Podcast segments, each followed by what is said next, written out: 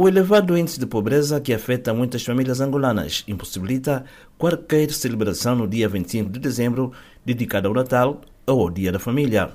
Em Malães, a situação é precária para as pessoas vulneráveis que quase nada tiveram para matar a fome ao longo do ano prestes a terminar.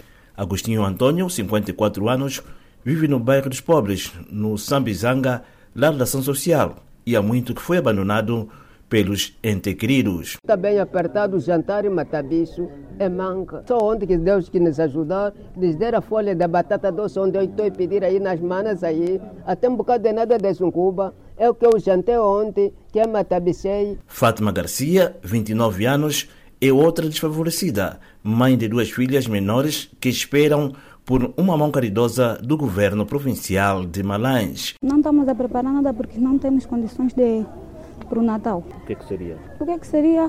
Queremos que o governo pelo menos venha nos apoiar qualquer coisa para nós passar o Natal bem com nossas famílias. Tem muita gente que necessita de muita coisa.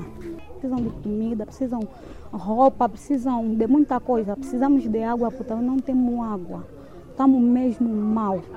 O problema é de décadas e do domínio da administração municipal de Malães, que se negou qualquer esclarecimento à Voz da América sobre as ações para minimizar a situação das mais de 300 pessoas, como deplorou Paciência Escovalo, 32 anos. Não tenho nada. Então como é que vai ser? Não sei se vai ser como muito péssimo, não tem como fazer. Vamos aos mercados fazer as biscas. Nas biscas somos muitas, às vezes outros lá te correm, nem descarrega contentor, nem nada. Venhamos aqui, vezes passamos dia com a fome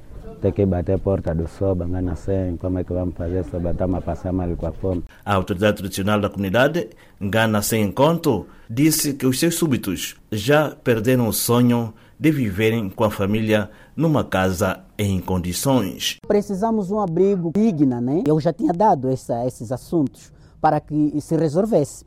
É, no sentido de que meter aqui uma boas casas, pelo menos, uma lembrança, né?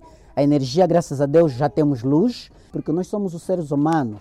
As famílias que estão aqui são seres humanos.